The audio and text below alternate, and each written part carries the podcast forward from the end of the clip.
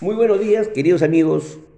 Lunes 5 de julio, su informativo Tiro deja seca. Bien, queridos amigos, inicio de semana con todas las energías al tope para comentarles las principales informaciones de hechos relevantes ocurridos en el plano internacional y nacional.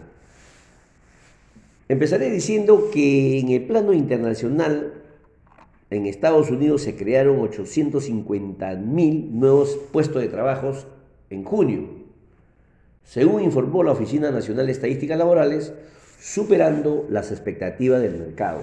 Por otro lado, eh, el plano, en el plano internacional, el Fondo Monetario Internacional, para la redundancia, elevó su proyección de crecimiento para la economía de Estados Unidos a 7% para 2021. Esta mejora asume que el plan de infraestructura y el gasto social e impuestos gubernamentales sean aprobados por el Congreso. Otro hecho es que la Organización de Países Exportadores de Petróleos comunicó que hoy día lunes reanudarán sus conversaciones sobre política petrolera ante la falta de acuerdo entre sus miembros sobre la cantidad de petróleo crudo a producir durante los próximos meses. Y finalmente, en el plano internacional, en China, la bolsa del acero inoxidable, Buxi, anunció que lanzará su primer contrato de litio hoy día 5 de julio. ¿no? Pasamos ya al plano nacional.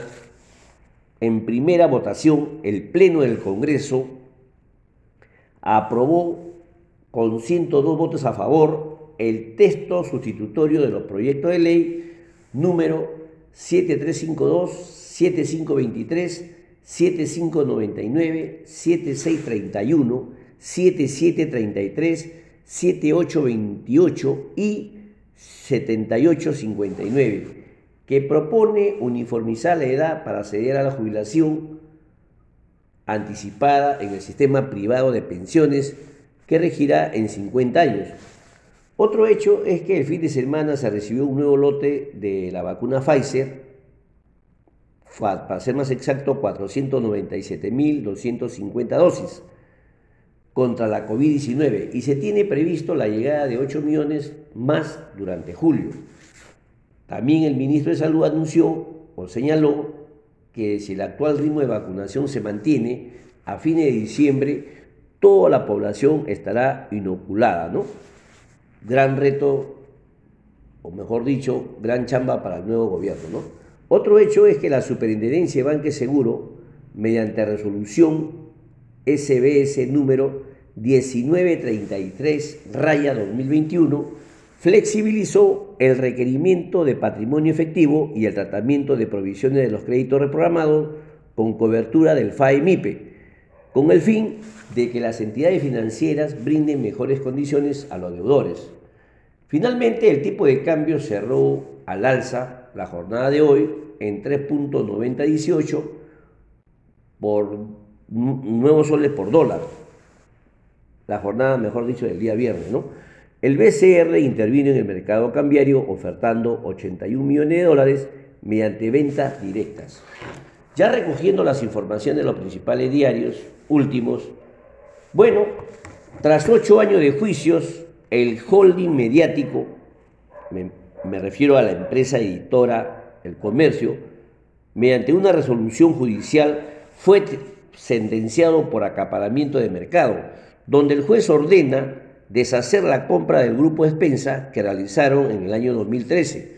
Para recordar, en ese año empezó cuando la empresa editora del comercio compró a la familia Agois Banquero las acciones de EPENSA por 17 millones de dólares. EPENSA es el grupo de diarios que está el Correo, Ojo y el Bocón, acumulando en un solo directorio 78% de la venta del mercado de la prensa escrita nacional. Con esta resolución judicial rompe la probabilidad informativa, según ha ordenado deshacer la compra de dicha de dicho grupo, de dicho grupo editora, ¿no? de grupo editora. ¿no? También se han celebrado el día 3 dos audiencias de deliberación de, las actas de impugnación. ¿no? En muchos casos no fueron necesarios una deliberación sesuda, todas ellas fueron infundadas. ¿no? Por último, eh, a estas alturas pareciera que la candidata de Fuerza Popular, en privado, ya habría empezado a asimilar su derrota en las urnas.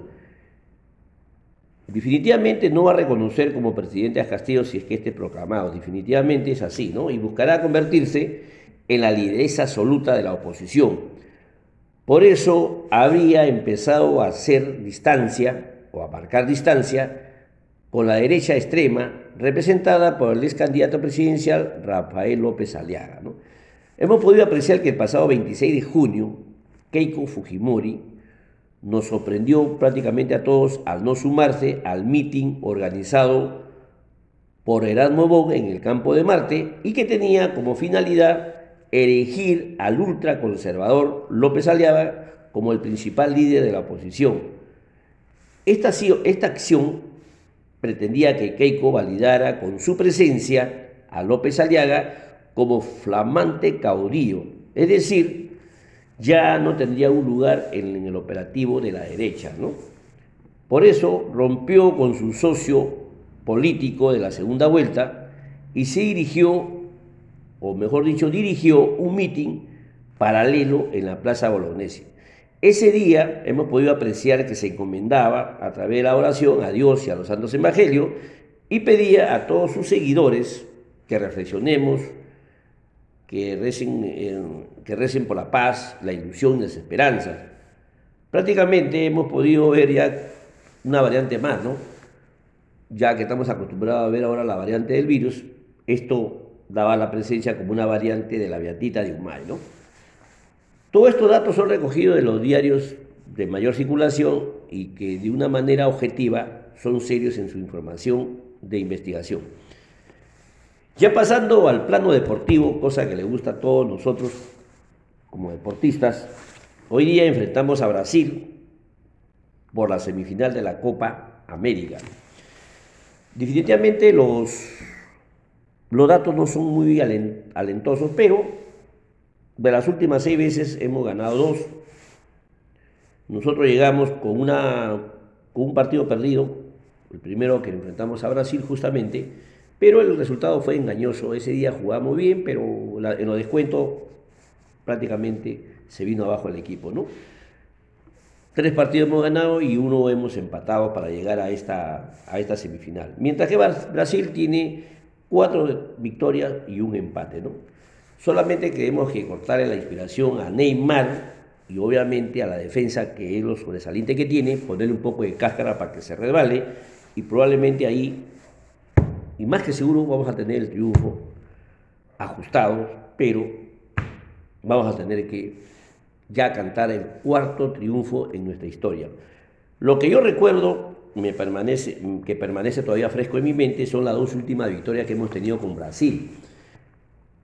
El 30 de septiembre del año 75, en Belo Horizonte ganamos 3-1 con dos goles de mi paisano Casareto y uno de Cubías. En ese entonces Marco Calderón era el director técnico, y fuimos por segunda vez campeones continentales. Y la última fue el 12 de junio del año 2016, en la Copa América Centenario, donde ganamos ajustadamente con un gol polémico de Ruiz Díaz. Mucho vamos a recordar ese, ese, último triunfo, ¿no? Así que, mis queridos amigos, vaticino un, una victoria ajustadísima, pero victoria final que va a ser recordada por muchos en, nuestro, en la historia del deporte, ¿no? Así que mis amigos, a las 6 de la tarde todos somos arriba Perú. Y bueno, ya cambiando el tono de la información, pasamos a los, a las, a los cambios últimos que han habido en la ley, la ley 27181 Ley General de Transportes Terrestres que conforma la modificación efectuada por la Ley 31248 que fue publicada el 30 de junio de 2021, que se refería básicamente que los propietarios de vehículos en, arrendamiento financiero no podrán ser considerados responsables solidarios por los accidentes de tránsito causados por estos bienes. En estos casos ahora solo le corresponderán al conductor y el arrendatario. ¿no? Para tener una idea, que, el, arrendamiento financiero es aquella operación donde, donde las entidades financieras dan en arrendamiento con la opción de compra, ¿no? Y obviamente en esta norma que ha sido, ha sido modificada, básicamente el artículo 24.2 de la Ley General de Transporte Terrestre establece que el propietario de vehículo y en su caso el prestador de servicio de transporte son solidariamente responsables ante la autoridad administrativa de las infracciones vinculadas a las condiciones técnicas del vehículo. Ya yendo a la modificación a la ley de leasing, esta ley 31248 también ha modificado los artículos 2 y 11 del decreto legislativo 299, donde regula el contrato de arrendamiento financiero. Así que por ahí tenemos algo que conocer un poco más ampliando la normatividad, ¿no? Por otro lado, la SUNAT aprobó modificaciones al reglamento de aplazamiento y o fraccionamiento de la deuda tributaria por tributos internos, aprobado por resolución en aquel entonces 161-2015 SUNAC, también fue modificado con la resolución Superintendencia 190-2015 SUNAC, las cuales aprobó las disposiciones para la aplicación de la excepción que permite a la SUNAC otorgar aplazamiento y o fraccionamiento por el saldo de la deuda tributarias de tributos internos anteriormente acogidas al artículo 36 del Código Tributario. Todos estos cambios se han introducido a través de la resolución 087-2021 SUNAT, que fue publicada el 30 de junio del 2021. Modifican el reglamento, al título del reglamento, donde se denomina reglamento de aplazamiento y fraccionamiento de la deuda tributaria, también incorpora al reglamento el numeral 2.1, el numeral 1.1 del artículo 1 y el literal J al artículo 3 del reglamento. Así que, mis queridos amigos, también otra, otros temas tributarios que debemos comentar para conocer sobre la modificación al reglamento del aplazamiento y ofrecimiento de la deuda tributaria de todos los tributos internos que fueron aprobados en su oportunidad por la Superintendencia Nacional de Administración Tributaria. Dicho esto, mis queridos amigos, ese es todo por hoy. Mañana volveremos con otras informaciones relevantes, ¿no? No sin antes compartir la frase del día, esta vez de Sócrates, que dice, solo el conocimiento que llega desde adentro es el verdadero conocimiento. Bien, queridos amigos, definitivamente nada que no sea procesado por nuestra mente consciente tiene el atributo de verdad. Bien, queridos amigos, protocolo de bioseguridad y sobre todo, queridos amigos, amarnos los unos a los otros. Hasta mañana, Dios mediante. Gracias.